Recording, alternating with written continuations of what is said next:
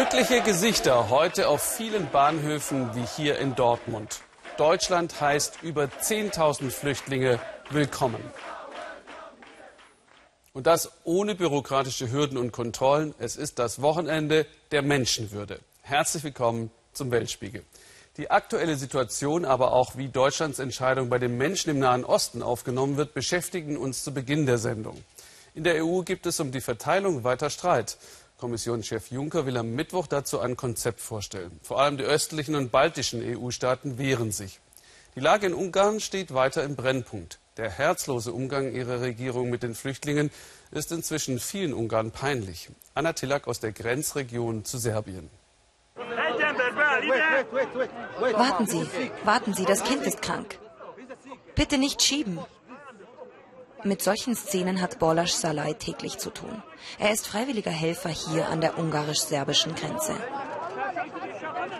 Eigentlich programmiert er Computersoftware. Doch seit die Flüchtlingskrise in seinem Land eskaliert ist, kommt er jeden Tag hierher. Uh, die ungarische Regierung ist mit der Situation überfordert.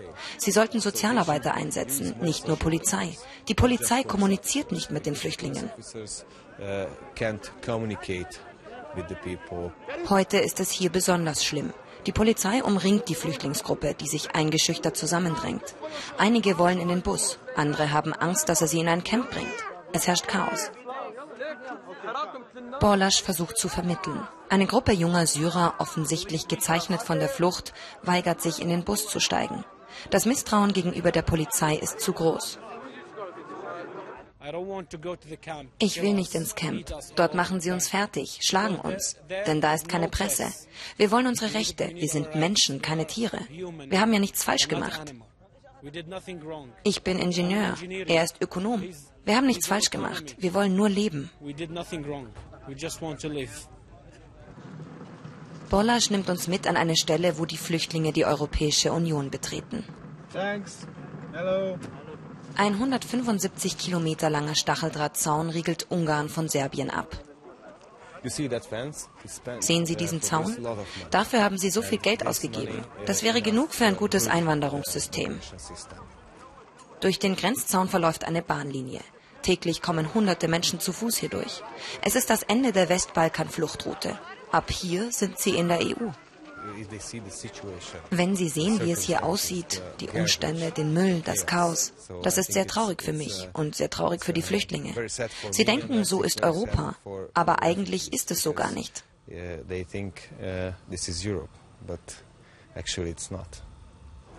Borlasch versucht, die Menschen willkommen zu heißen. Aber der Ansturm ist zu groß. Tausende Flüchtlinge machen sich in Serbien Richtung Grenze auf. Ein paar freiwillige Helfer sind zu wenig. Einige Stunden später. Es ist nachts und das Wetter schlägt um. Manche Familien sind zu erschöpft, um weiterzulaufen. Notdürftig schlagen sie ihr Lager direkt an der Bahnlinie auf, nutzen das wenige Licht der Kameras. Doch auch die Journalisten sind irgendwann weg. Einige Gruppen wandern weiter durch die Nacht. Nach ein paar hundert Metern treffen wir sie wieder, hinter einer Polizeisperre. Die Flüchtlinge wollen zu Fuß nach Budapest, doch die Polizei will sie in das naheliegende Camp lotsen. Aufregung, ein junger Mann, der gut Englisch spricht, versucht zu übersetzen und die Menge zu beruhigen. Versprechen Sie, dass wir nach der Registrierung nach Budapest weiterreisen dürfen, sagt er. Die Polizei zeigt sich hilfsbereit. Die Presse darf als Begleitung mitkommen. Trotzdem ist das Vertrauen vieler Flüchtlinge weg. Während wir berichten, tauchen plötzlich zwei kleine Mädchen neben unserer Kamera auf. Sie bringen eine Haarbürste vorbei wollen uns bei den Aufnahmen helfen.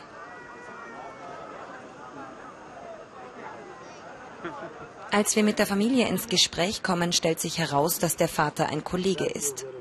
Er hat in der syrischen Stadt Raqqa als Kameramann gearbeitet. Dann erwischt ihn die Kugel eines Scharfschützen.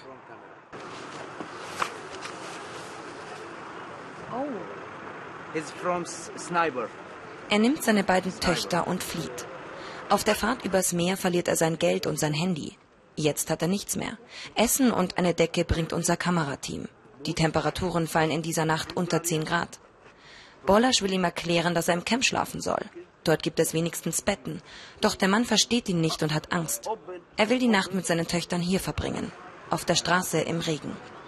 Bollasch wünscht sich, dass mehr Ungarn helfen, ohne Vorurteile.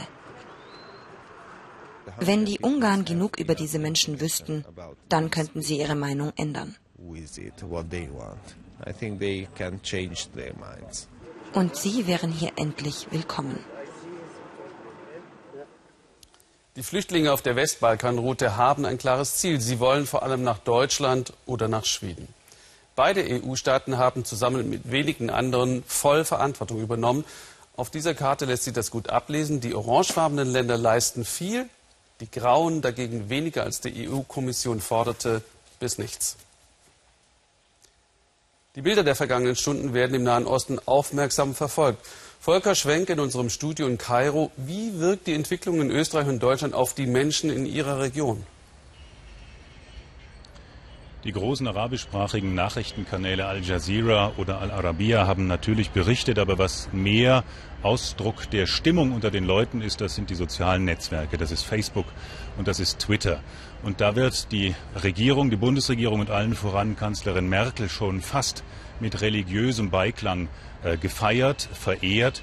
Äh, Frau Merkel sei die Mutter aller Gläubigen. Das ist so in der islamischen äh, Religion eine außerordentlich hohe Ehrenbezeichnung für jemanden, weil Frau Merkel die äh, Syrer eingeladen hätte. So wird das bei vielen empfunden. Wir haben heute Morgen Kontakt aufgenommen mit Anwar. Das ist ein junger Syrer, mit dem wir in Nordsyrien zusammenarbeiten. Entschuldigung.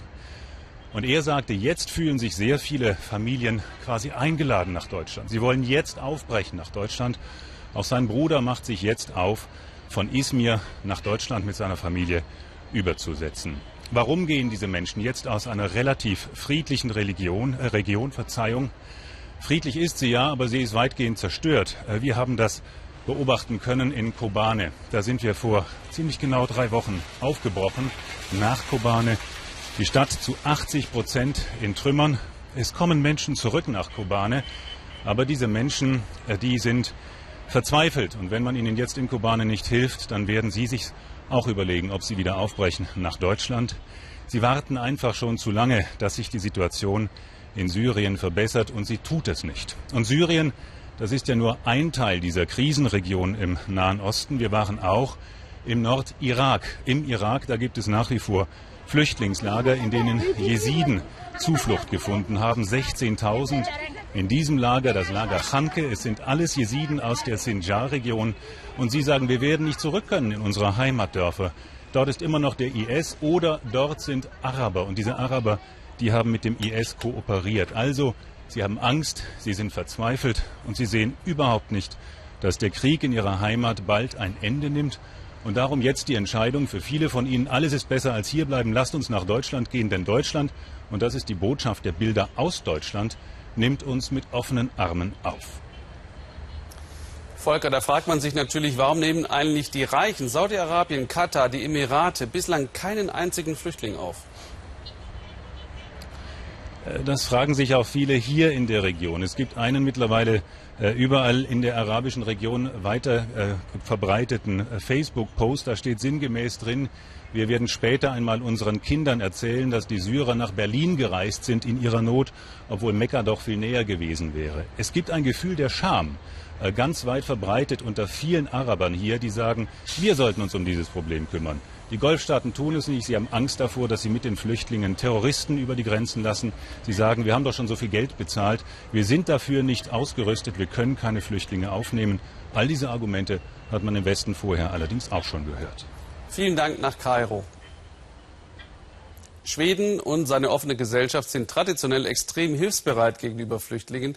Dabei versuchen Gemeinden aber gezielt vorzugehen, um auch zu profitieren. Einerseits Menschen helfen und gleichzeitig etwa die Überalterung stoppen. Der 14-jährige Ali aus Afghanistan, der 13-jährige Maulid aus Äthiopien, Ausgerechnet unbegleitete minderjährige Flüchtlinge wie Sie integriert die Gemeinde Skeftelo in Nordschweden seit 30 Jahren. Randi Häusler und Klaas Oliver Richter haben sich gefragt, ob das funktioniert.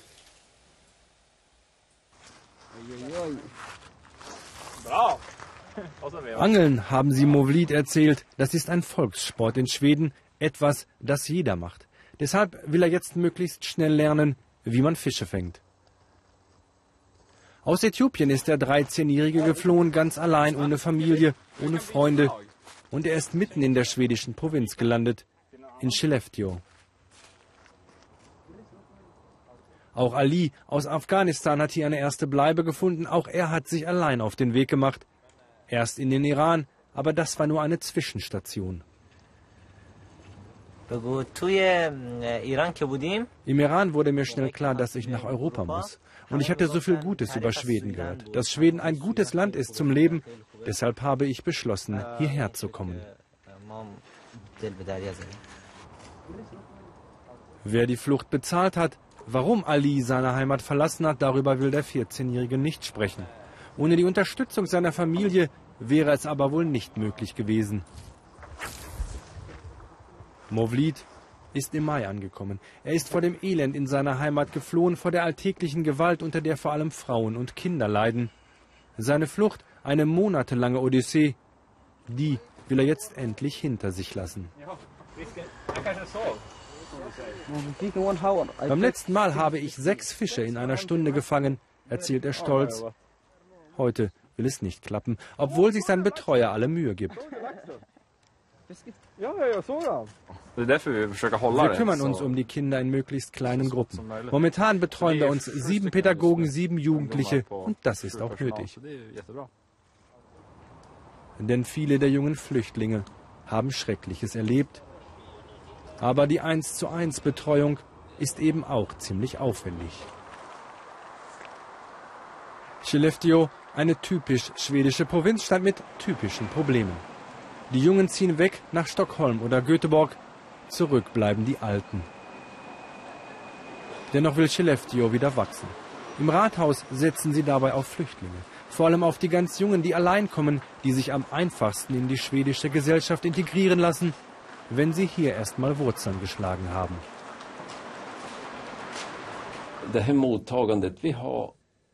Die Aufnahme von Flüchtlingen, besonders von unbegleiteten, minderjährigen Flüchtlingen, ist Teil unserer Strategie, mit der wir unsere Einwohnerzahl erhöhen wollen.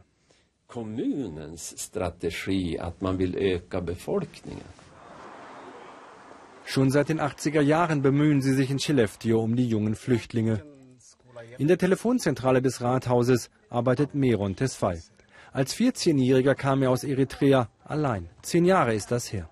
Seine Eltern wollten ihm den jahrelangen militärischen Zwangsdienst in seiner Heimat ersparen damit er sich ein besseres Leben aufbauen kann und irgendwann hoffentlich die Familie nachholt. Bisher hat Meron das noch nicht geschafft. Ein neues Zuhause hat er aber in Skellefteå gefunden. Ich bin froh, dass ich damals fliehen konnte und meiner Familie dankbar, dass sie mich hierher geschickt hat, als ich so jung war. Inzwischen bin ich in dieser Gesellschaft angekommen.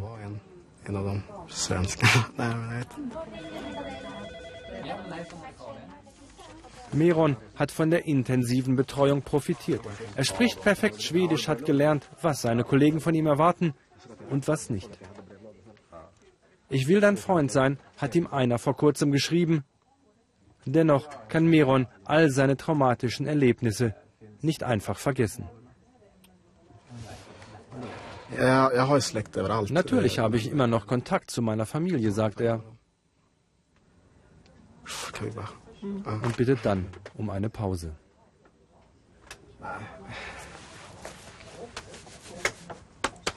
Altver.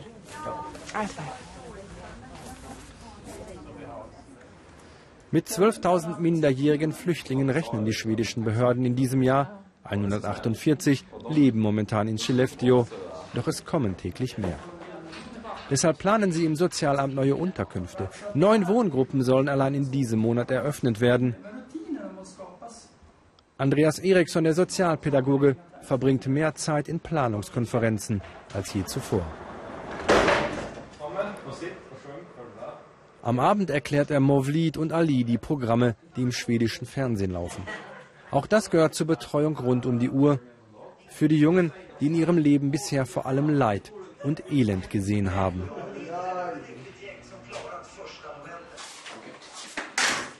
Movlid zeigt uns dann sein kleines Reich, sein Zimmer, in das er sich zurückziehen kann und seine ersten Erfolge in der neuen Schule. Hier sollten wir die Flagge unserer alten Heimat malen und die Flagge unserer neuen Heimat Schweden. Wichtig sind ihm aber auch diese Zeilen, die er im Englischunterricht aufgeschrieben hat. Das hier ist mein Name, Movlid. Und das habe ich für meine Mutter geschrieben. Ich liebe dich, Mama. Und darunter stehen die Namen meiner Geschwister. Movlid ist gläubiger Moslem. Dass er seine Religion leben darf, ist ihm wichtig. Er will sich hier ein neues Leben aufbauen, will studieren, ein richtiger Schwede werden. Seine Herkunft, seine Geschichte, seine Familie, all das wird er stets mit sich tragen, sein Leben lang. Und die Gedanken daran, die werden wohl immer wehtun. Zu anderen Themen. Im Iran herrscht Aufbruchstimmung. Die Menschen hoffen auf ein Ende der jahrelangen Sanktionen wegen Irans geheimer Atompolitik. Bislang konnte die Regierung Armut, Leid und alles, was so schief läuft, ja bequem auf die Sanktionen schieben. Jetzt muss sie reagieren. In der Landwirtschaft fehlt es wie überall an Maschinen, dazu an moderner Bewässerungstechnik. Wasser ist knapp, es herrscht Dürre.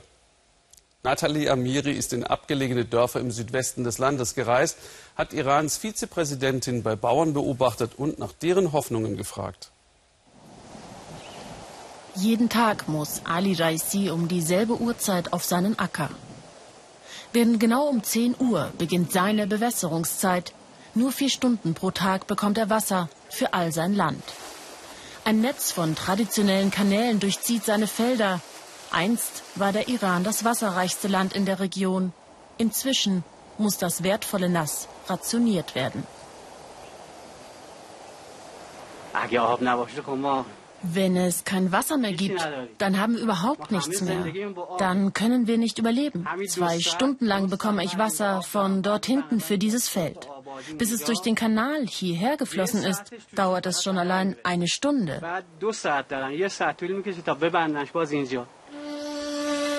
Die Menschen in der Provinz Chahar Mahal Bakhtiari im Südwesten des Iran leben von der Landwirtschaft. Es gibt keine Industrie. Nur die Arbeit auf dem Feld. Sie sind Bauern, Hirten, Nomaden. Sie brauchen die Erträge aus der Natur, um zu überleben. Doch seit zwölf Jahren leidet das Land unter einer bedrohlichen Dürre. Die letzten drei Jahre waren besonders schlimm. Ein Drittel weniger Wasser haben die Menschen in dieser Region heute. Eine Ursache, ein verschwenderisches System der Wasserverteilung. Und es ist mühsam. Mühsam auch für Ali Raisi. Täglich muss er unter Zeitdruck drei Felder bewässern. Das nächste liegt fünf Kilometer weit weg. Viel Wasser versickert unterwegs. Die Strecke ist für Bauer Ali zu weit zum Laufen. Also fährt er am Kanal entlang. Da sieht er plötzlich, wie an einer Stelle Wasser für ein anderes Feld abgezweigt wird. Einer seiner Nachbarn versucht wohl mal wieder zu tricksen und ihm das rationierte Wasser zu stehlen. Da hilft nur beherztes Eingreifen.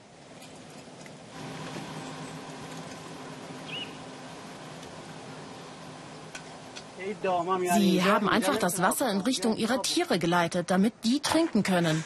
Wenn ihre Besitzer jetzt hier wären, oh mein Gott, wir würden mit unseren Spaten übereinander herfallen.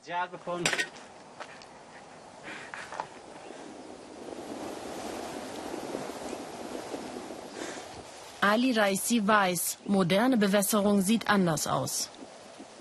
90 Prozent des Wasserverbrauchs geht auf das Konto der hier noch sehr archaischen Landwirtschaft. Die Regierung hat die einfachen Bauern bisher sich selbst überlassen.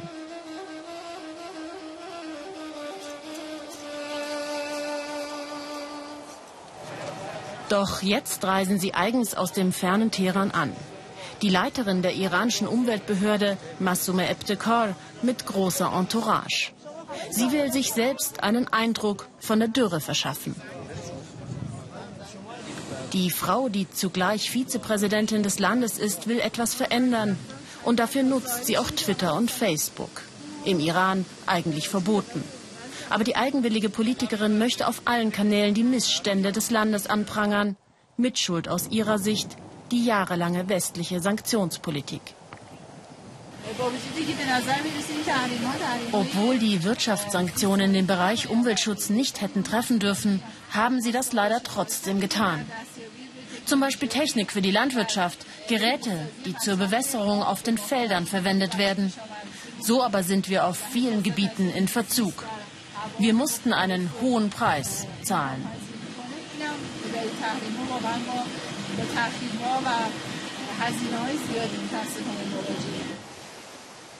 Durch drei solcher Wassertunnel wird die so wichtige Ressource auf die umliegenden Provinzen verteilt, gespeist vom Kurang-Fluss, einer der Hauptwasserquellen des Iran. Noch fließt das Wasser, aber es ist sehr viel weniger geworden. Regen und Schnee bleiben immer häufiger aus. Die Vizepräsidentin weiß, es muss sich schnell etwas ändern.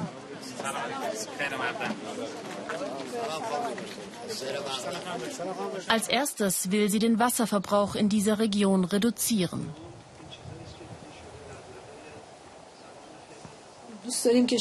Natürlich wollen wir, dass unsere Bauern erfolgreich sind und ihre Ernte vermehren. Aber nicht zu dem Preis, dass so viel Wasser verschwendet wird. Deshalb müssen wir uns um neue Bewässerungstechniken kümmern und wir müssen die Bauern schulen. Außerdem hoffen wir jetzt auf internationale Zusammenarbeit.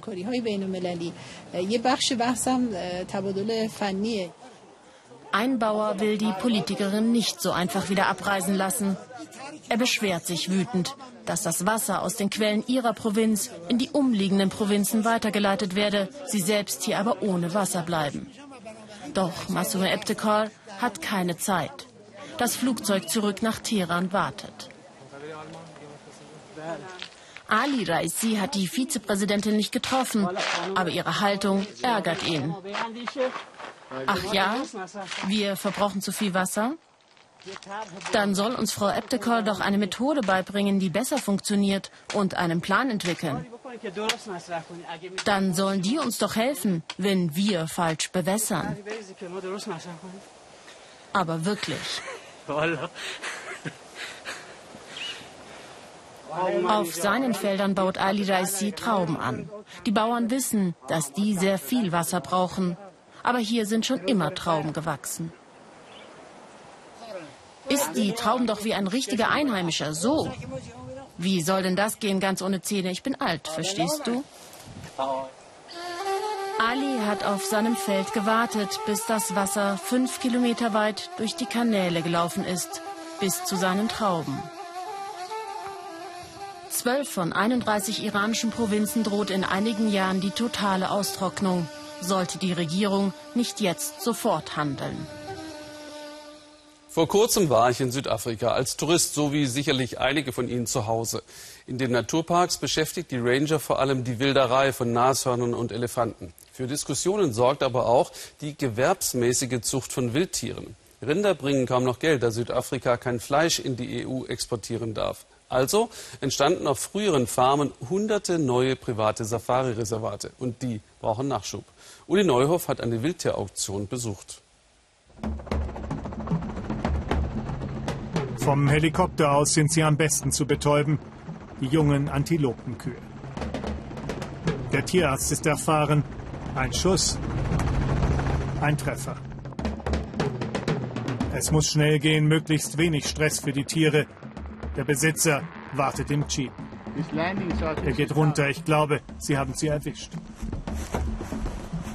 Ein paar Meter weiter im Buschwerk ist die Antilopenkuh. Langsam beginnt das Mittel zu wirken. Sie arbeiten schnell, der Tierarzt will die Betäubungszeit so gering wie möglich halten. Soli, der Züchter, ist mit seinem ganzen Team da. Der Ultraschall wird zeigen, ob das Ilan schwanger ist oder nicht. Das ist eine ziemlich nervenaufreibende Sache.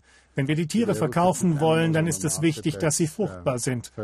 Deshalb ist es entscheidend, dass die Kuh schwanger ist. Allerdings könnte sie noch ein bisschen zu jung sein. Keine Anzeichen für Schwangerschaft. Sie wird noch nicht auf der Auktion angeboten. Ohne den Nachweis, dass das Tier für die Zucht geeignet ist, gilt sie als unverkäuflich. In Südafrika ist die Zucht von Wildtieren ein Geschäft. Büffel, Antilopen, alles, was Touristen in den Safari-Parks sehen wollen, wird mittlerweile gezüchtet. Das ist mein Zuchtbulle. Ich nutze ausschließlich ihn. Ein potenter Kerl.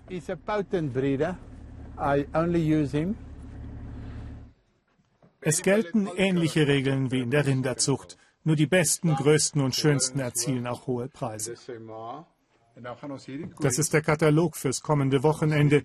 94 Tiere will Soli auf der Auktion anbieten. Er ist einer der Großen in der Branche. Tierzucht in Südafrika hat etwas mit Geld zu tun, große Autos und sogar private Hubschrauber. Soli und seinesgleichen unter sich. Die Auktion ist das Top-Ereignis seines Züchterverbandes. Du kannst ein Ego haben, so groß wie eine Scheune, aber hier kommt es jetzt zum Schwur.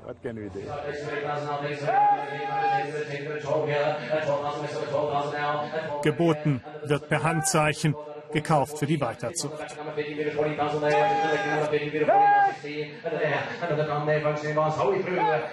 Was auffällt, die Tierzucht ist fest in der Hand der weißen Minderheitsbevölkerung. So wie nach wie vor das meiste, was in Südafrika mit Geld und Industrie zu tun hat. Die, die in wilde Tiere investieren, kommen meist aus der Industrie. Solis Kerngeschäft, sagt man wohl, sind Großbaustellen. Damit verdiente er seine ersten Millionen. Hunderte Angestellte arbeiten für ihn, meist schwarze Bauarbeiter. Soli ist einer der südafrikanischen Unternehmer, die an die wirtschaftliche Zukunft des Landes glauben. Südafrika wächst. Ich glaube sogar, wir wachsen in die richtige Richtung. Natürlich sind da immer Probleme, Dinge, um die man sich kümmern muss. Aber wenn wir das Land als Ganzes sehen, machen wir es eigentlich ziemlich gut.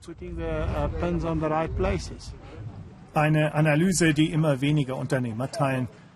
Soli aber bleibt optimistisch. Er war es auch schon, als Südafrika vor mehr als 20 Jahren die Apartheid abschaffte. Für Unternehmer gibt es immer irgendwo ein Geschäft zu machen, das ist sein Motto. Und Soli liebt seine Heimat. Zuerst habe ich mir eine Farm gekauft. Dann stieg der Gewinn bei Zuchtwild. Deshalb habe ich mit diesem intensiven Zuchtprogramm angefangen. Und ich glaube fest, dass Wild als alternative Geldanlage heute sehr vielversprechend ist. Wie gut diese Geldanlage war, wird sich gleich zeigen. Der Auktionator ruft eine von Solis Ilandkühen auf. Die Nachkommen seines Zuchtbullen erzielen oft Traumergebnisse. Mehrere 10.000 Euro pro Tier keine Seltenheit. Umgerechnet 100.000 Euro bietet ein Züchter heute. Und so zeigt der Geschäftsmann seine Freude. Fast alle Tiere wurden verkauft. Die Nachfrage war also da. Und man darf nicht vergessen, es gibt jährlich rund 300 Versteigerungen in Südafrika. Das zeigt, wie hoch die Nachfrage nach Wildtieren ist. Dass er damit auch Geld verdient, lässt seine Liebe für die Farm und die Tiere nur noch wachsen. Aber ohne seine Freude an dieser Landschaft und den Antilopen wäre Soli nie in dieses Geschäft eingestiegen. Wenn es ums Geschäft geht, dann kann den Chinesen ja kaum jemand etwas vormachen. Chinas wirtschaftlicher Aufstieg verleitet allerdings auch zum Irrglauben, da sei eine moderne Gesellschaft entstanden. Trotz aller Parolen der kommunistischen Partei ist das Gegenteil der Fall. Während etwa die Partei Harmonie im Volk über alles stellt, geht es in Chinas Ehen häufig alles andere als harmonisch zu. Chinesinnen sind ihren Ehemännern schutzlos ausgeliefert. Gewalt in der Ehe ist ein Tabuthema. Dagegen kämpft die Organisation Das Weiße Band. Ariane Reimers über das Schicksal einer Nudelköchin. Sun Xiaomei fängt wieder von vorne an. In einer Woche eröffnet sie ihr neues Nudelsuppenlokal. Alleine, ohne ihren Ex-Mann. 20 Jahre hat sie geschuftet, den Laden zum Erfolg geführt, um nach der Scheidung mit leeren Händen dazustehen. Die Schläge ihres Mannes haben ihr jede Lebensenergie geraubt. Nachdem ich unser altes Restaurant ihm quasi überlassen hatte, habe ich erstmal überhaupt nicht daran gedacht, nochmal ein neues Geschäft aufzumachen. Ich dachte, ich erhole mich und finde vielleicht einen Partner, der zu mir passt. 20 Jahre Ehe mit einem Mann, der sie geschlagen und betrogen hat, liegen hinter ihr. Am Ende sieht Sun keinen anderen Ausweg als die Scheidung. Das Gericht spricht den Nudelladen ihr zu. Dafür muss sie ihren Ex-Mann ausbezahlen. Aber er hat sich nur einen Tag dran gehalten. Dann hat er sie aus dem Restaurant geprügelt. Das war der Tag, an dem er wirklich ausgerastet ist. Es war so eine große Thermoskanne im Raum und die war voll mit heißem Wasser. Er hat sie genommen und auf mich geworfen. Hier am Nacken war alles verbrüht.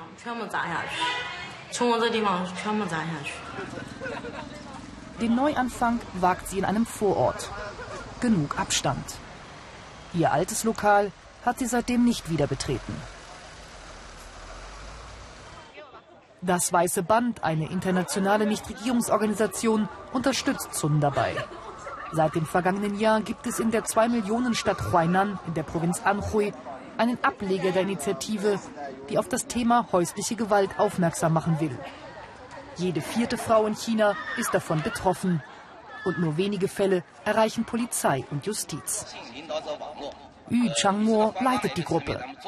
Seit längerem arbeitet er schon als Familienpsychologe. Ein Vortrag in Peking hat ihn dazu bewegt, das Weiße Band auch in seiner Stadt ins Leben zu rufen. Der Bedarf ist groß. Viele Frauen erfahren so zum ersten Mal, dass sie nicht alleine sind und lernen, wie die Nudelköchin Sun, dass es ihnen nicht peinlich sein muss. Die meisten denken, häusliche Gewalt sei die Sache der Familie. Sie glauben, sie würden geschlagen, weil sie etwas falsch gemacht haben. Sie fragen, warum werde ich geschlagen, wo ich mich doch nicht anders verhalte als meine Nachbarin. In den Dörfern ist es für die Opfer noch schwieriger, darüber zu sprechen. Den Frauen wird geraten, es zu ertragen. Die meisten Familien missbilligen eine Trennung oder Scheidung. Xu Hongling hat viele Schläge erdulden müssen. Die ersten beiden Kinder in der Ehe Mädchen. Deswegen war mein Mann damals so wütend, sprudelt es aus ihr heraus. Er hat mich grün und blau geschlagen, erzählt sie Herrn Ü vom weißen Band. Schließlich lässt sie sich scheiden, um dann doch zurückzukommen. Die Leute meinten, ich solle an die Kinder denken. Außerdem habe sich mein Mann doch geändert. Und meine beiden Mädchen würden unter einer Stiefmutter sicherlich leiden. Er selbst ist auch gekommen und hat mich auf Knien angefleht. Also ziehen sie wieder zusammen. Und es wird tatsächlich besser, vor allem nachdem das dritte Kind ein Junge ist. Jetzt hat das Schlagen aufgehört. Nur noch ganz selten rutscht mir die Hand aus, sagt ihr Mann. Vielleicht auch, weil sie sich bei einem Arbeitsunfall ihr Knie schwer verletzt hat und seitdem gehbehindert ist. Er muss jetzt in der Fabrik arbeiten und auf dem Feld. Aber warum hat er seine Frau überhaupt jemals geschlagen? Warum? Sie hat nie auf mich gehört, egal was ich gesagt habe. Und je mehr ich dann darauf bestanden habe, desto wütender wurde sie. Naja, und dann haben wir uns geschlagen. Aber das ist ja überall so, bei allen Paaren. Die Gesellschaft ist in China patriarchal. 65 Jahre Sozialismus und das Propagieren der Gleichheit der Geschlechter haben da nur wenig ausgerichtet. Deswegen setzt das Weiße Band auch bei den Männern an. In einer Schule in Huainan Unterricht für die Väter. Sie sollen sich auch an der Hausarbeit und der Erziehung der Kinder beteiligen, sich zumindest dafür interessieren und die Probleme in ihrer Beziehung nicht mit Gewalt lösen. Viele glauben, dass ein Paar, das sich schlägt, sich spätestens im Bett wieder verträgt. Außerdem halten viele, auch die Polizei, Gewalt in der Ehe nicht für eine Straftat. Dieses Missverständnis ist sehr verbreitet. Ich hoffe, dass sich diese Einstellung mit dem neuen Gesetz gegen häusliche Gewalt komplett ändert. Für die Nudelköchin Sun wird ein neues Gesetz alleine nicht reichen. Das gesellschaftliche Klima muss sich ändern. Die Frauen brauchen den Mut, sich zu wehren, ihre Peiniger anzuzeigen. Sie hat das nicht geschafft. Einen Tag in unserem Nudelrestaurant hat er mich verprügelt, hart ins Gesicht geschlagen und meine ganze Kleidung zerrissen. Ich stand nur noch im BH da. Und dann hat er mir das Telefon gegeben und gesagt, ruf doch 110 an und beschwer dich. Aber das konnte ich nicht.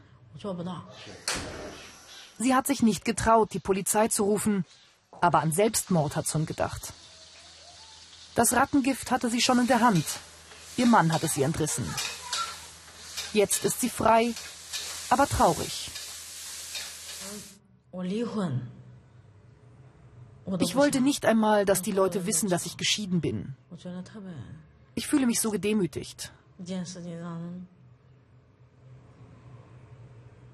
Ich bin 40 und habe mein ganzes Leben geschuftet. Härter als die meisten. Alle haben das gesehen. Und nichts ist davon übrig. Das ist das Ergebnis.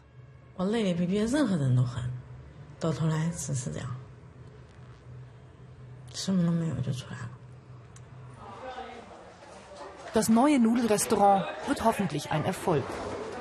Vielleicht findet Frau Sun dann auch wieder mehr Lebensmut. Im Interview auf weltspiegel.de erzählt Ariane Reimers sehr anschaulich noch mehr Hintergründe. Und jetzt möchte ich Ihnen Danke sagen. Viele Zuschauerinnen und Zuschauer hat ein Weltspiegelbeitrag im April über junge Opfer von Agent Orange in Vietnam berührt und nicht mehr schlafen lassen. Vor allem das Schicksal eines Jungen und seiner verarmten Familie. Sie haben gefragt, wie man da helfen kann. Und jetzt haben unser Korrespondent Philipp Abrisch und seine Mitarbeiterin ihre Spenden übergeben. Und damit besitzt die Familie erstmals ein Bankkonto. Ich möchte mich bei allen für die große Unterstützung und Hilfe bedanken, sagt der Vater. In den Händen halten sie wie ein Andenken einen 5-Euro-Schein, die kleinste Spende und auch die hilft. Davon konnte sich die Familie eine Kuh kaufen, mit der sie sich ein regelmäßiges kleines Einkommen verschaffen will. Danke dass Sie sich von unseren Geschichten hier und im Internet bewegen lassen. Philipp Abrichs ausführliche Dokumentation finden Sie auf unserer Seite weltspiegel.de und dort auch mehr über die Flüchtlingssituation im ausgezeichneten Blog aus dem ARD-Studio Südosteuropa. Ich wünsche Ihnen noch einen interessanten Abend hier im Ersten.